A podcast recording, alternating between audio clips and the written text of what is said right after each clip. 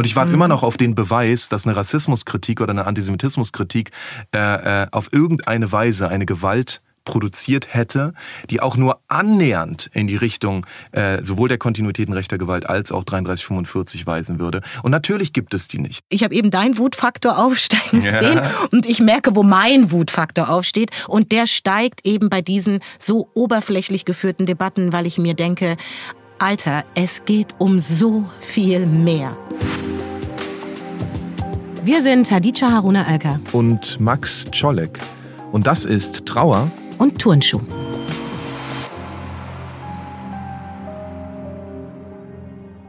Hallo Hadija. Hallo Max. Hey, wie geht's dir denn heute? Durchwachsen. Durchwachsen, wirklich? Ich glaube, mir geht's ähnlich, ey. Also gut, äh, ich habe ja gedacht, ich muss jetzt so Om machen, damit wir diese Sendung ähm, gut starten. Das ist ja eine etwas kompliziertere Sendung. Kompliziert und gleichzeitig weniger komplex, was die Struktur angeht. Wir haben uns nämlich vorgenommen, heute ist ja die siebte Folge, so eine Art Mittelfolge. Wir sind über die äh, über den Gipfel hinaus. Also wir sind jetzt schon über die Hälfte gemacht, was mich an sich schon traurig macht. Mhm. Aber nicht nur darum, sondern weil für uns in unseren Gesprächen in den letzten Wochen Trauer eine große Rolle gespielt hat, immer wieder, vor allem politische Trauer, haben wir gedacht, wir machen eine persönliche Sendung und reden darüber, wie es uns geht gerade, und zwar ohne Gast. Einfach mal wieder Touchdown. Was bedeutet eigentlich dieser Podcast? Was haben wir bisher alles schon durchgearbeitet? Ähm, was haben wir äh, gelernt, aber vielleicht auch, was haben wir ausgelassen? Nämlich die Frage nach den Gefühlen, die Frage danach, wie geht es uns eigentlich damit? Ähm, und wenn der Podcast Trauer und Turnschuh heißt, dann geht es uns heute um Trauer. Und deswegen ist der Titel der Folge auch Stimmung aus dem Keller, denn es geht um Trauer und die Frage, was die vielleicht mit der Vergangenheit zu tun hat. Ja, und das ja auch, weil wir uns über also im Laufe der Zeit und dieser Folgen ja auch besser kennengelernt haben. Also wir kannten uns natürlich 2018 und so, aber das ist schon irgendwie auch etwas Privates, das gewachsen ist. Also für mich ist so dieser Podcast auch so ein Rückkanal in so einer ganz besonderen Form, weil ich ganz vieles, was ich so erlebe, irgendwie hier mit dir spiegeln kann. Und ihr hört da draußen alle zu. Und äh, für mich war das so total wichtig. Ähm, ich war ja jetzt siebeneinhalb Wochen, also ist jetzt auch schon eine Weile her in den USA. Und ich bin zurückgekommen, wir haben diese Sendung überlegt und ich habe so gemerkt, ich kann gerade nicht irgendwie so strukturell jetzt irgendwie, okay, wir machen jetzt Thema XY. Mhm. Es war so ein richtig großes Bedürfnis, über Gefühle zu sprechen, weil ich so einen krassen Clash erlebt habe. Also Genau, ja. also ich, ich finde auch manchmal, also man muss ja manchmal, ich komme aus Berlin und ich finde Berlin großartig als Stadt und gleichzeitig ist eine Stadt, ist vielleicht auch mit jeder größeren Stadt so, die man verlassen muss, um sie zu mögen. Also Berlin ist sozusagen noch schöner, wenn man es von weitem betrachtet. Aber dir, ging es ja auch andersrum und ich finde auch diese Erfahrung kenne ich. Man verlässt Deutschland, kommt wieder und denkt sich, was für ein Madhouse ist das hier eigentlich so?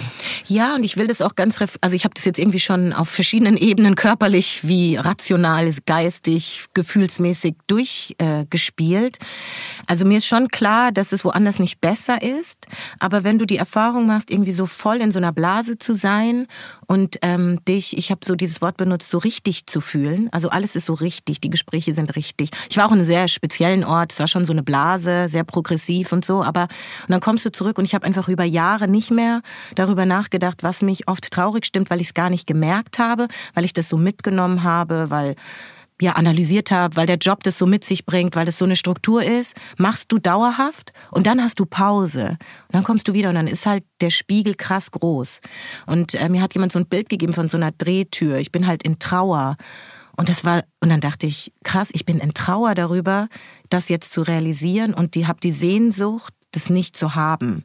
Was ist die Drehtür daran? Die Drehtür ist, dass ich noch, dass ich jetzt so rauskommen muss aus Trauer und Sehnsucht. Weißt du, so verlassen diese immer rein, raus, rein, raus, mhm. um irgendwie wieder Orte zu finden. Weißt du, an denen, weil es ist ja wie mhm. es ist. Also ich meine ganz ehrlich, wenn wir es faktisch nehmen, mich trifft es hart äh, mit den Umfrageergebnissen der AfD.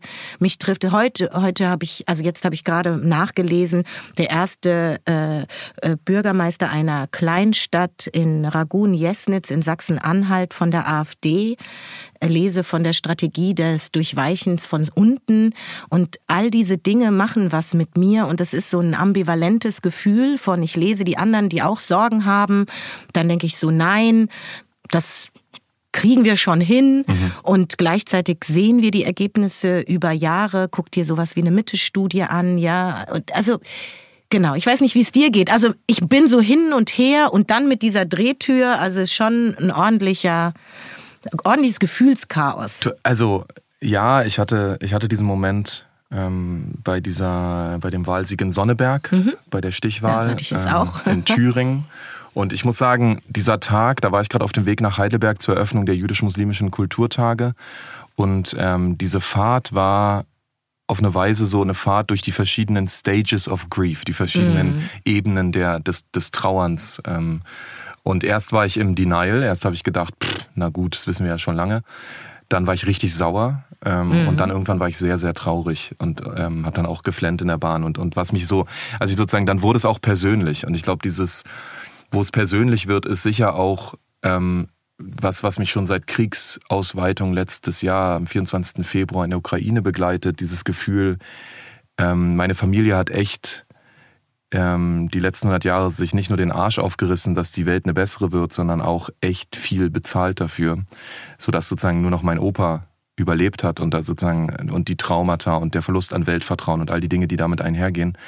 Und ähm, ich hatte einfach sowohl in, bei dieser Ukraine-Geschichte als auch jetzt in Sonneberg das Gefühl, jetzt sozusagen fängt es wieder an. Und diese Aussicht, dass ich jetzt die nächsten Jahrzehnte sehe, wie wir immer weiter verlieren.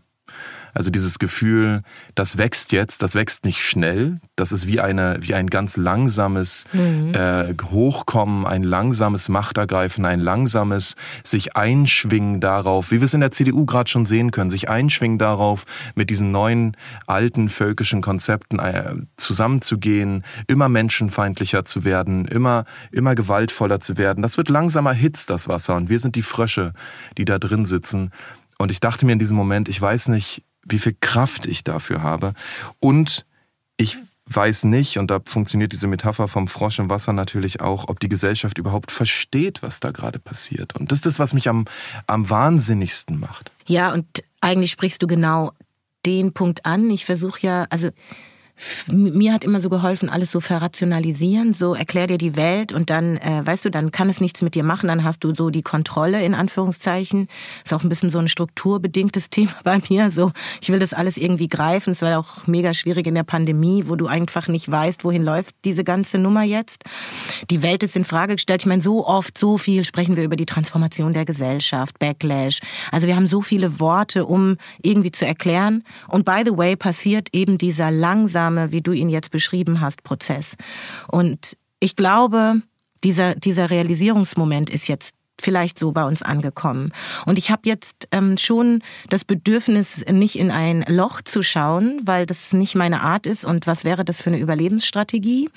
Aber so gepaart mit diesem, mit dieser Erkenntnis, durch diesen Abstand, durch diesem Wissen, du beschäftigst dich mit bestimmten Leuten und die verstehen das, die, die sehen das, die wollen dagegen angehen und andere tun das halt einfach gar nicht, nehmen das nicht wahr und verstehen unter Umständen gar nicht die Gefühle, die wir hier gerade beschreiben, so, weil es so ganz weit weg ist.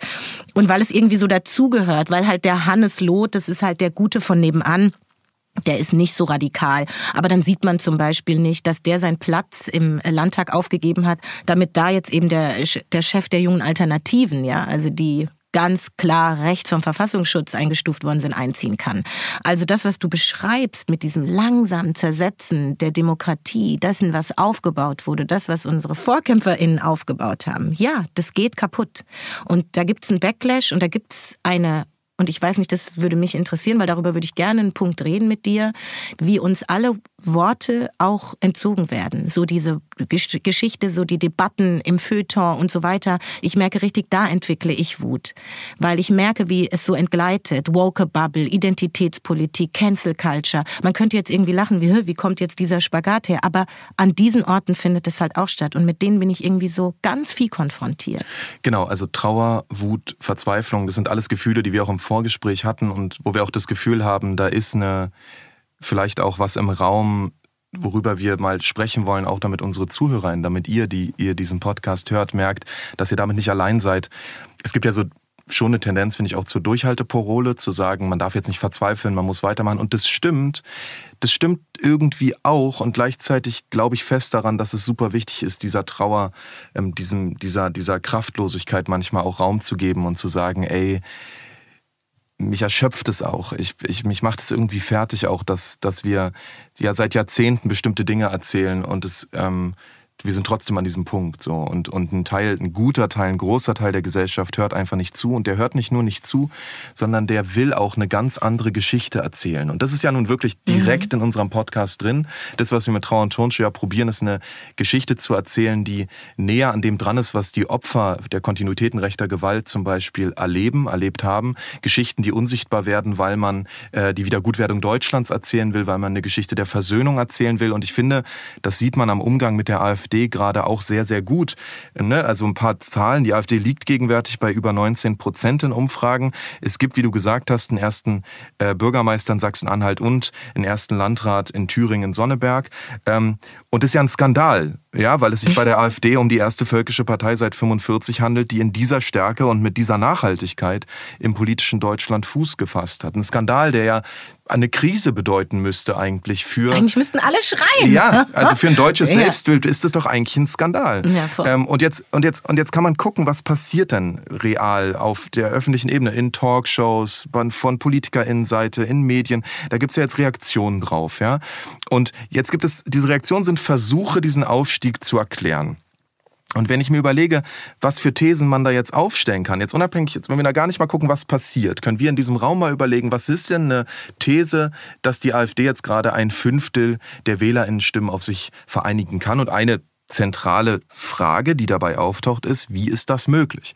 Warum eine völkische Partei? Nicht, warum wählen die Leute sozusagen eine etwas, von dem sie glauben, dass die Dinge dann anders werden? Das finde ich ist eine sehr abstrakte Frage. Dann könnten sie auch Kommunisten werden, wählen. Warum wählen sie eine völkische Partei, eine Partei, die ideologisch in dem Schleppwasser, wenn man so will, einer Geschichte, einer Vorstellung von Gemeinschaft von Deutschland, von Nationalismus steht, die auch den Nationalsozialismus ähm, möglich gemacht hat und, und ähm, formiert hat.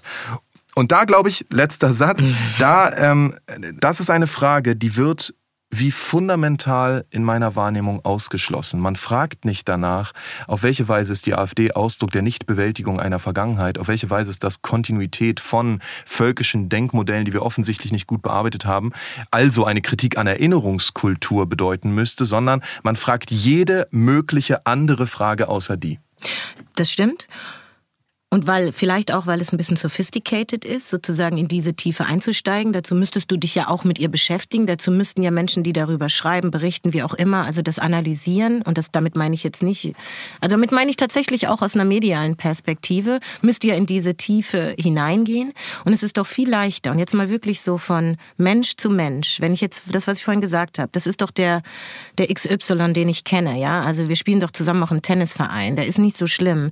Und wenn wir quatschen, dann haben wir wir oft auch Überschneidungen, weißt du, weil diese, diese ganze Geschichte mit so, jetzt muss, alle müssen jetzt das machen, ich darf das hier nicht mehr sagen, ich darf hier nicht mehr machen, ich darf hier, man darf hier gar nichts mehr in diesem Land, ja, die Freiheit als großer Begriff, ja, in jeglichen, das ist, das spielt für mich äh, schon eine große Rolle bei dieser Wanderung. Die Übernahme von bestimmten Wordings ja auch bei anderen Parteien, ja, also alle machen mit bei dem großen Kulturkampf, der in unserer Gesellschaft äh, äh, angeblich stattfindet wo niemand mehr mit niemandem redet, wo niemand mehr, also ich überspitze das so, weil mir letztens auch, als ich so versucht habe, einen Diskurs über Gefühle zu erzählen, also auch zu sagen, alle haben Gefühle, das ist mega emotional alles, was hier verhandelt wird. Und nicht, dass irgendwelche Rechten in irgendwo einziehen, sondern die inhaltlichen Auseinandersetzungen, wie wir zusammen irgendwie unsere Menschenrechte gerne gleichberechtigt leben würden, da wurde ich als, also nicht indirekt als weich gekocht äh, bezeichnet, weil es dann zu weich war. Und das hat bei mir so ein Alert ausgelöst. Dann dachte ich so genau. Wir sind ja so eine mega rationale Gesellschaft. Wir schreiben bestimmten Leuten Wissen zu. Die anderen haben ein emotionales Wissen. Und, und, und all diese Dinge spielen eben eine Rolle, in wie ernst man unsere Themen. Ich sage jetzt mal bewusst unsere Themen hier, die wir hier verhandeln. Mhm. Und in dem Moment, wo sie irgendwie politisch umgerahmt werden, wo wir zu so einer woken, linken, links, was Tugend, Terror, Moral, wie oft ich dieses Wort Moral mhm. jetzt schon gehört habe, also mit dem moralischen Zeigefinger, das lenkt so sehr ab von alledem, was wir hier versuchen zu besprechen, nämlich zu sagen, was hat die Vergangenheit mit der Gegenwart zu tun? Genau. Und ich, also mich erinnert es ein bisschen an äh, ein Gespräch, was ich hatte mit einer Freundin, die gerade aus UK zurückgekommen ist. Ähm, die meinte, da sind die ähm, Supermarktregale halb leer und die Leute probieren in der Öffentlichkeit alle möglichen Erklärungen heranzuziehen, außer Brexit. also es ist alles außer Brexit. Und ich finde, so ähnlich ist es doch auch in Bezug auf diese Idee der guten Aufarbeitung der Vergangenheit. Man probiert jetzt also alle möglichen Erklärungen für die AfD heranzuziehen, außer dass diese Erzählung der guten Aufarbeitung der Vergangenheit vielleicht falsch ist.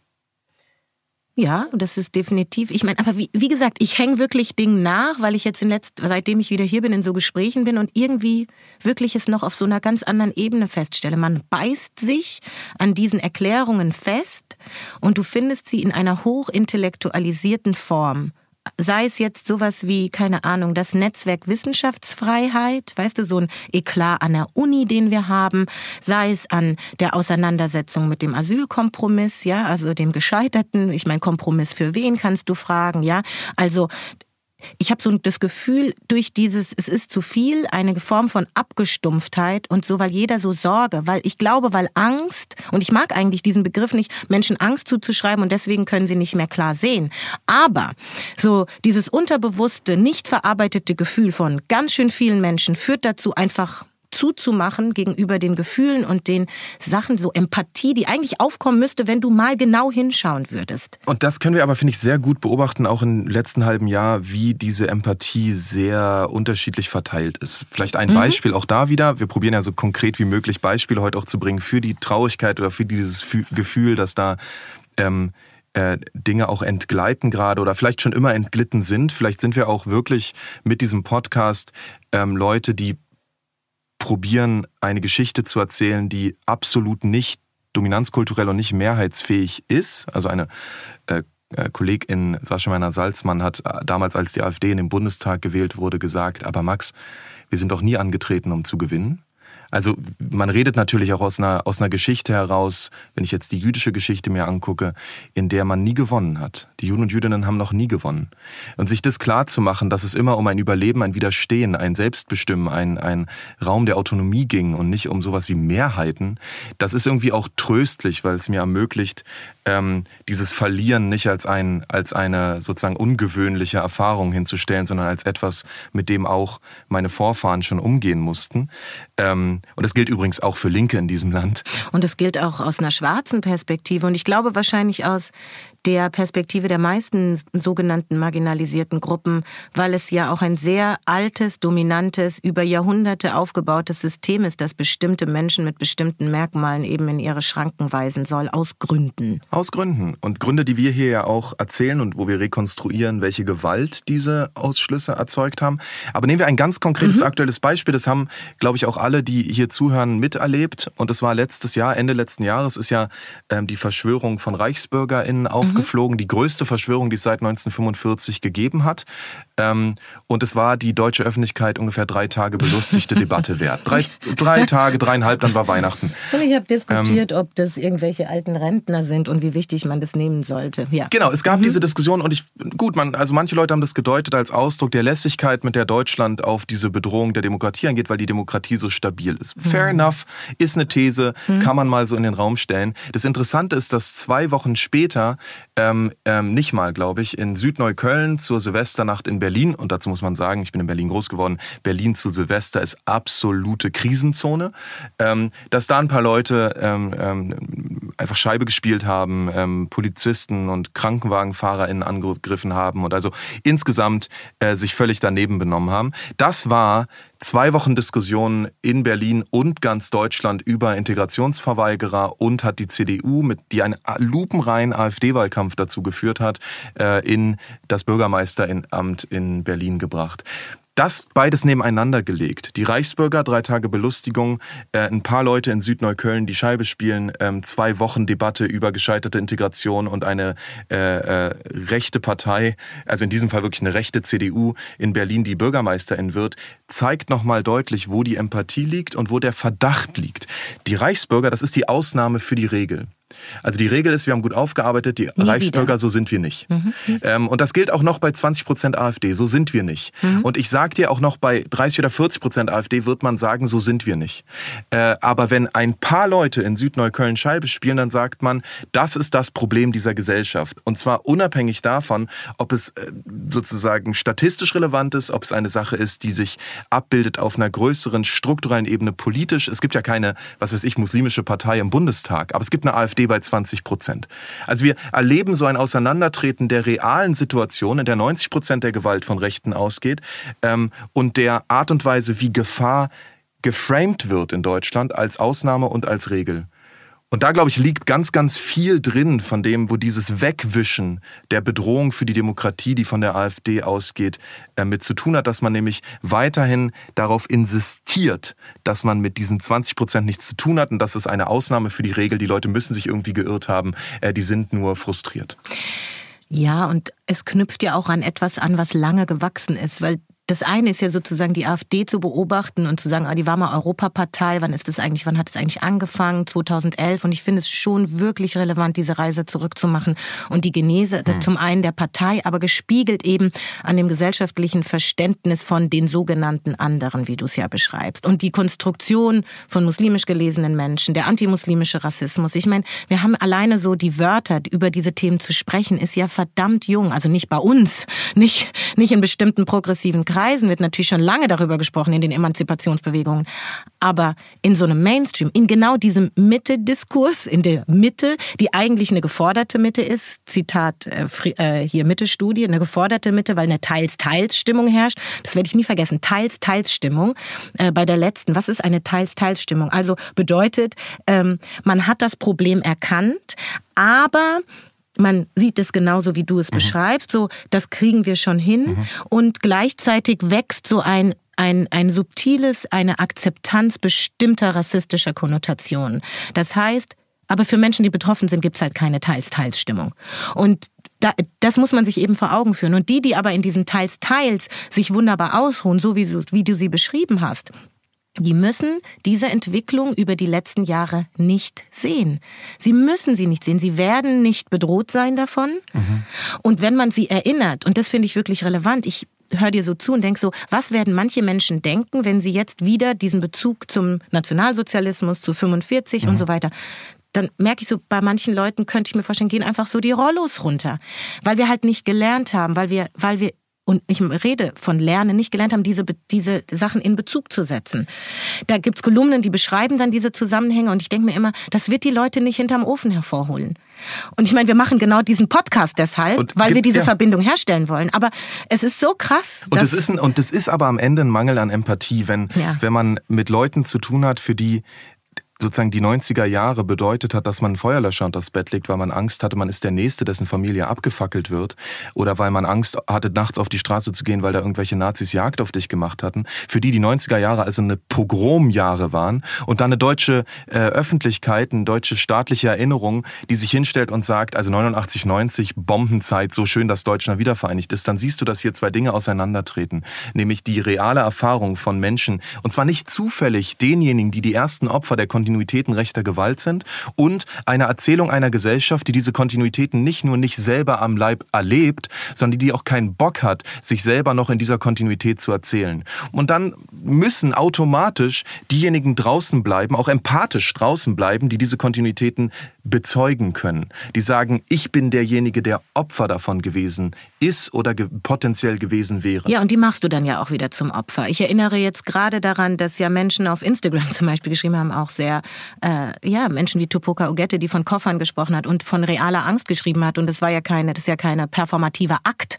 Das ist ja so ein Ausdruck von Gefühl und dafür entsprechende Quittung auch äh, in der Resonanz bekommen hat. Natürlich nicht von denen, die das nachvollziehen konnten und die sich so aus der Seele gesprochen gefühlt haben, sondern sondern von denen, die das absolut abgelehnt haben als übertrieben. Und das ist, finde ich, interessant. Also wir ha der Raum für marginalisierte Menschen, die wirklich in Angst sind, weil sie diese wachsende Bedrohung irgendwie sehen, wegdrängen, also verschiedene Sachen, die wir beschrieben haben, aber sie ist halt wachsend da, abgewehrt werden in genau dieser Argumentation viel zu empfindlich zu sein mhm. und dann so runtergedrückt in so banale Diskurse, jetzt darf man gar nichts mehr, wirklich. Mhm. Und da merke ich so, ich habe eben deinen Wutfaktor aufsteigen ja. sehen und ich merke, wo mein Wutfaktor aufsteht und der steigt eben bei diesen so oberflächlich geführten Debatten, weil ich mir denke, Alter, es geht um so viel mehr. Es braucht ein Aufwachen. Und da kommen wir zu Woke. Woke heißt übrigens Aufwachen.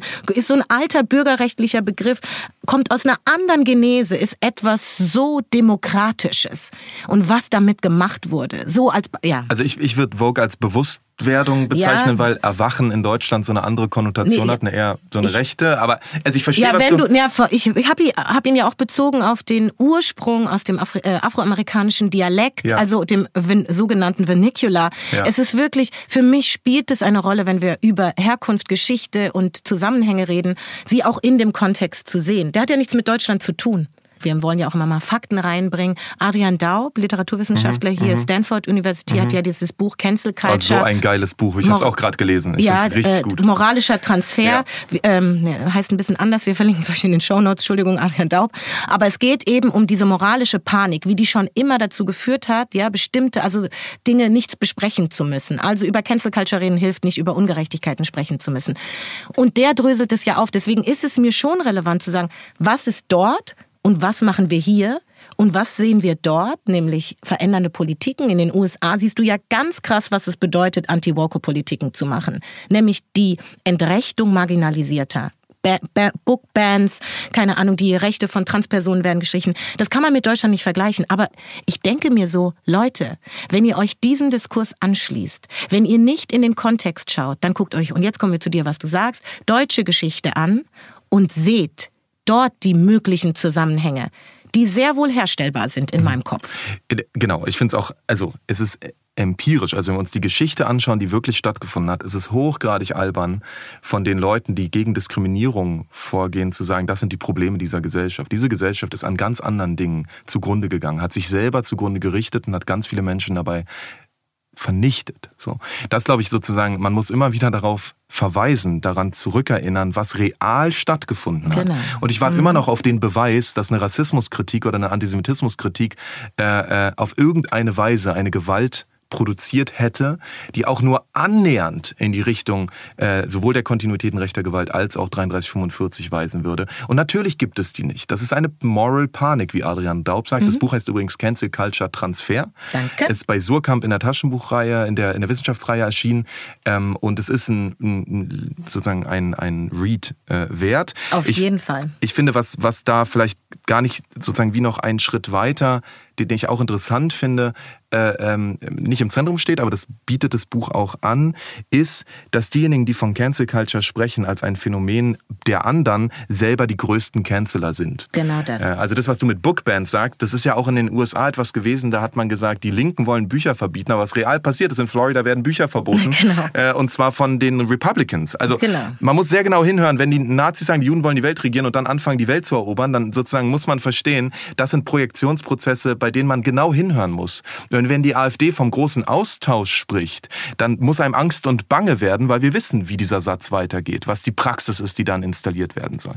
Also sozusagen, äh, wir haben es hier, glaube ich, wirklich mit einer, mit einer Situation zu tun, die ist hochgefährlich und die andere Seite hat keine Lust, wenn es überhaupt noch die andere Seite ist. Das ist ja auch so ein bisschen. Ich meine, wer ist auch die andere? Steht, genau, das steht ja, so ein bisschen ja, im Raum. Ja.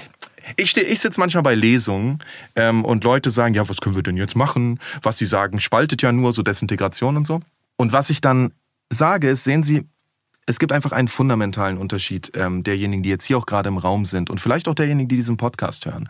Und es ist die einen, die wären glücklich, würden wir eine Gesellschaft bauen, in der sie nicht um ihr Leben fürchten müssen, in der sie weniger Gewalt erleben. Die anderen, die sagen, ja, ein bisschen mehr Heimat wäre schön. Und ich glaube, dass da, dass dieser Unterschied existiert, dass die einen eigentlich keine Probleme, also keine Probleme im Sinne von physischer, gewaltvoller Bedrohung haben und sagen, oh, ich finde, die Gesellschaft sollte mehr nationalistisch sein, die Gesellschaft sollte mehr Symbole der Heimat, sollte mehr Deutschland fahren und so weiter haben. Und andere, die sagen, hey, wir sind da noch gar nicht, wenn wir da überhaupt hin sollten, sondern wir sind an einem Punkt, an dem wir immer noch über reale, konkrete Gewalt sprechen, die wir von der Polizei und von staatlichen Institutionen, die wir nachts auf der Straße, die wir im Internet erleben, ähm, sprechen, dass, dass diese zwei Dinge sehr schwer miteinander in Verbindung zu bringen sind. Und ich glaube schon, dass man eine Art von Verbindung schaffen könnte, wenn wir uns darauf einigen, das Ziel ist jetzt erstmal, Gewalt zu reduzieren und muss es auch weiterhin sein. Genau, und ich glaube, das ist auch wichtig, die Verbindung herzustellen, zu sagen, Gewalt ist das, was uns droht, wenn wir uns nicht um die Vorboten kümmern. Und für mich bedeutet das auch, sich klarzumachen, über wen reden wir. Während ich dir gerade so zugehört habe, dachte ich auch, ähm, wenn die Leute jetzt zuhören, an welche Gruppen zum Beispiel denken ja. sie, an welche Personen, ja? Also ja. es gibt ja sofort so funktionieren wir halt in der Gesellschaft. Alles ist Konstruktion, weißt du, Gruppe X, Gruppe Y. Ich merke das auch so in Diversitätsdiskussionen, so eigentlich, weißt du, so wenn man einfach schon mal Grundlagen klären muss, so über wen reden wir eigentlich, wenn wir über Diversität reden, ja. Also es gibt so viel, mhm. so viel eigentlich herauszudeuten und dann auch immer hineinzugucken, was bedeutet das konkret für diese Menschen, über die wir reden für sie Empathie zu haben, von der wir ja jetzt gerade erklärt haben, wie sehr diese schwindet. Und dann auch zu fragen, wenn diese schwindet, für wen ist da noch Platz? Also wenn, ich habe vorhin den Asylkompromiss nur so ganz kurz angesprochen, ja, also dass ähm, jetzt einfach Deutschland mit Europa entschieden hat, dass die Asylverfahren an den EU-Außengrenzen eben, dass da ein härterer Umgang kommen wird, dass ähm, ja haftähnliche Bedingungen, also das und, und zwar die Grünen und, und die SPD und die über FDP rede ich gar nicht mehr. Ja. Aber das ist, sind ja jetzt nicht, ist ja nicht die CDU, die das entschieden hat. Ja, ja und ich meine, es ist bitter für Menschen in der Diaspora, die hier wissen, wie die Wege ihrer Eltern waren, aus welchen Gründen man gegangen ist. Ja, dass Themen wie Krieg, Hunger, Klimaschäden etc. heute jetzt keine Relevanz mehr. Menschen werden werden gehen weiterhin. Sie werden also das jetzt an unseren Außengrenzen erfahren. Wir hocken jetzt äh, als irgendwie ja bewusste Menschen in dieser privilegierten äh, Situation in Deutschland und ich ich gucke und ich merke so, das macht so viel mit, das schnürt mir wahrlich den Hals zu, weil ich denke, das ist nicht meine Vorstellung, wie diese Welt, die sich verändert, funktioniert. Und ich meine ganz ehrlich gesagt, wir müssen, und das haben wir ja schon oft gesagt, diese Klimakrise immer mitdenken, die ja eigentlich was öffnen konnte am Diskurs, am so verstehen, wie die Welt funktioniert, zu verstehen, dass nichts bleiben wird, wie es ist. Dinge werden sich verändern. Und tun sie ja auch. Und tun sie. Und wir sehen ja, das. Und, und, und, das ist das, was wir hier ja auch besprechen. Ich ja. finde das doch, aber eigentlich ist es doch interessant. Die Deutsch, also die Welt wird heißer, klimamäßig, ja. aber Deutschland wird kälter. Ja, das ist ein gutes Bild.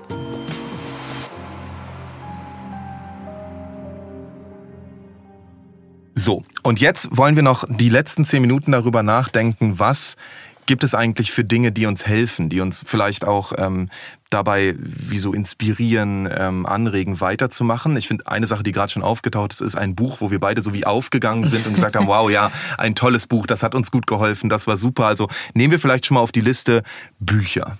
Definitiv. Menschen, die Dinge formulieren, in denen man sich spiegeln kann und sagen kann, danke für diese Erkenntnis. Ja, hilft mir auf jeden Fall. Hilft, glaube ich, auch anderen Menschen. Oder Hörbücher, nicht jeder liest ja gerne. Nein. Aber gut, es gibt verschiedene Formen. Oder Podcasts. Ja, genau. Unseren. ähm, okay. Genau, also Bücher haben wir gesagt, ich finde auch super wichtig und da habe ich meine Geschichte vorhin nicht zu Ende erzählt. Ich war also in diesen, auf dem Weg nach Heidelberg, in diesen verschiedenen Ebenen der Trauer ähm, und am Ende wirklich in der Trauer und habe hab, äh, geweint und bin dann in Heidelberg angekommen und hatte da wirklich eine zuckersüße Lesung. Und es war krass, weil es zog auch so ein, ein äh, Gewitter auf und es war äh, eigentlich so eine epische Weltuntergangsstimmung. Es passte irgendwie auch zu dem Tag und gleichzeitig waren die Leute da, die blieben auch da. Ähm, es war sehr aufmerksam, sehr liebevoll. Danach kamen die Leute zu mir und haben gesagt, dass sie es schön fanden und mich vielleicht auch gedrückt oder, oder metaphorisch gedrückt oder so. Ähm, und ich muss sagen, das fühlte sich an wie ein Geborgenwerden an einem Punkt, an dem ich so einsam, vor, die Trauer ist ja auch diese Einsamkeit, dieses Gefühl, man hm. verliert irgendwie so diesen Punkt, an dem andere Leute ähm, äh, bei einem sind, weil man das Gefühl hat, die Gesellschaft geht einfach in eine völlig andere Richtung. So. Und die, die Reaktionen darauf selbst sind noch, sind noch irgendwie falsch und klingen komisch. Und dass man dann in dieser Community, in diesem Moment, in dem Menschen zusammenkommen und gemeinsam traurig sind, auch eine, eine Stärke finden kann, die, die, einem, die einem dann auf eine komische Weise, es ist wirklich komisch, aber diese Trauer wieder zu einer Kraft werden lässt. Ich knüpfe da direkt an. Ich glaube, die Antwort ist gleich geblieben, weil sie war genau die, die sie schon immer war. Ich halte mich an Leute, die ähnliches tun wollen, die aktiv sind wie ich und fühle mich inspiriert von Menschen, die sie natürlich, die anders auch tun, von denen ich begeistert bin, die ich supporten kann auch in einer Form von, weißt du, so, ja, es gibt einfach, es gibt einfach Kraft zu sehen, dass man nicht alleine ist. Für mich ist Community schon auch ein wichtiger Ort. Community in, in unterschiedlicher Erklärung, also Blasen zu haben oder Menschen, Gruppen, Orte, wie unser Ort hier, jetzt dieser kleine Raum, aber eben auch private Orte, wo man einfach offen reden kann. Und was ich als neue Strategie für mich habe, ist, und vielleicht, das ist neu, ich rede einfach mehr über meine Gefühle. Ich mache das auch mhm. draußen, auch genau in diesen anderen Bubbles, mhm. wo ich merke, so, ich fühle mich hier nicht richtig und so. Dann sage ich, es ist für mich gerade ganz schön schwer, dass es mhm. so und so ist. Und dann sage ich so, was so ist. Und dann ist es vielleicht eine Reaktion so, wow, sie hat es gesagt, so, aber mir tut das voll gut. Weil ich habe das Gefühl, dass aus so einer marginalisierten Perspektive diese Strategie des Schweigens und da muss man alleine durch oder man sucht sich mit seinen Leuten, redet man so, man muss eher so ein mhm. Rüstzeug anziehen. Mein Rüstzeug ist auch Gefühl zeigen jetzt. Mhm. Ja, das kann nicht jeder, das weiß ich, aber wir sind hier in einer Gefühlssendung mhm. und ich merke, deswegen haben wir sie gemacht. Ich, ich muss das gerade tun weil das ist sonst, sonst gibt's kein Balance. Und da sind natürlich so Formen wie Gedichte zu lesen oder so Zugänge, emotionale Zugänge, Musik auch, ja, also Lyrics, weißt du, die mich, die mich bewegen, ja, und mir hat eine sehr wichtige Person in meinem Leben gesagt, suche die inneren Orte und die äußeren Orte, in denen du gut schwingst, in denen du dieses beschwingte Gefühl hast, mhm. dass du gerade verloren hast und warum ich ein Trauer bin. Das ist meine kleine Aufgabe vielleicht nutzt die auch anderen. Voll schön. Ich glaube, jeder, also vielleicht hat man auch wie so innere Bilder dafür, an genau. welchem Punkt so eine Stärke entsteht. Und also, ich glaube, mein inneres Bild ist viel krawalliger. ja, das ist unser also, also ich sehe mich selber mhm. sozusagen ich bin eher so, was wenn ich so eine archetypische Situation wäre, vielleicht äh, Eminem bei Eight Mile, der auf der Bühne steht und gerade mit der Crowd vibet oder so. Also ich finde sozusagen, da entsteht auch eine Form von Kraft angesichts dieser Figur, die die ganze Zeit nur verliert.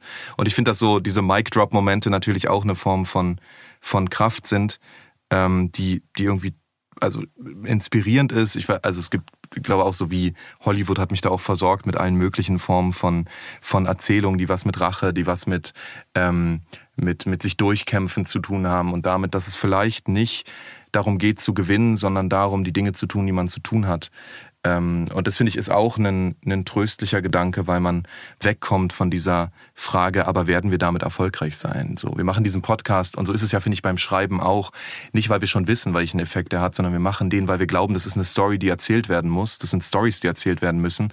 Ähm, und, und uns fällt was dazu ein und wir haben irgendwie das Gefühl, dass wir damit ähm, irgendeine Geschichte weiterschreiben, ähm, die weitergeschrieben werden muss und die auch aufgegriffen werden wird von Leuten. Und wenn nicht heute, dann in ein paar Jahren und wenn nicht in ein paar Jahren, dann irgendwann. Aber es ist was, was immer wieder ähm, weitererzählt werden muss als eine Geschichte, die vielleicht auch gegen eine Geschichte stattfindet. Mhm. Genau. Und ich habe äh, ich habe ein Gedicht, ist mir noch eingefallen kurz vor kurz vor Beginn dieser Aufnahme.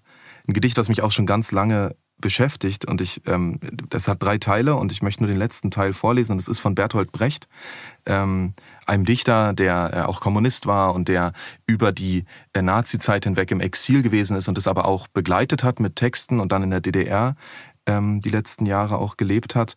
Und ähm, dieser letzte Teil von diesem Text, der heißt An die Nachgeborenen, ist so, das ist ein Text, ein bisschen wie eine Flaschenpost, die ähm, die, die wie ins Wasser geworfen wird, genau wie dieses vielleicht in ein paar Jahren, vielleicht in zehn Jahren, vielleicht in Jahrzehnten.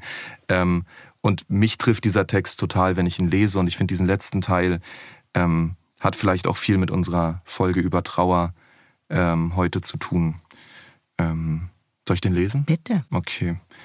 Äh, der geht so. Ihr, die ihr auftauchen werdet aus der Flut, in der wir untergegangen sind, gedenkt wenn ihr von unseren Schwächen sprecht, auch der finsteren Zeit, der ihr entronnen seid. Gingen wir doch öfter als die Schuhe die Länder wechselnd, durch die Kriege der Klassen verzweifelt, wenn da nur Unrecht war und keine Empörung. Dabei wissen wir ja, auch der Hass gegen die Niedrigkeit verzerrt die Züge, auch der Zorn über das Unrecht macht die Stimme heiser. Ach, wir, die wir den Boden bereiten wollten für Freundlichkeit, konnten selber nicht freundlich sein. Ihr aber, wenn es soweit sein wird, dass der Mensch dem Menschen ein Helfer ist, gedenkt unser mit Nachsicht. Danke, Max. Der Podcast Trauer und Turnschuh ist im Rahmen der Initiative Wissen, Erinnern, Fragen des S. Fischer Verlags entstanden. Konzeption Hadija Haruna Oelker und Max Czolek. Recherche und wissenschaftliche Begleitung Corinne Kassner. Produzentinnen Isabel Löbert-Rhein, Jenny Heschel. Aufnahme, Schnitt und Sounddesign Spotting Image. Trauer und Turnschuh ist eine Produktion von Argon Podcast.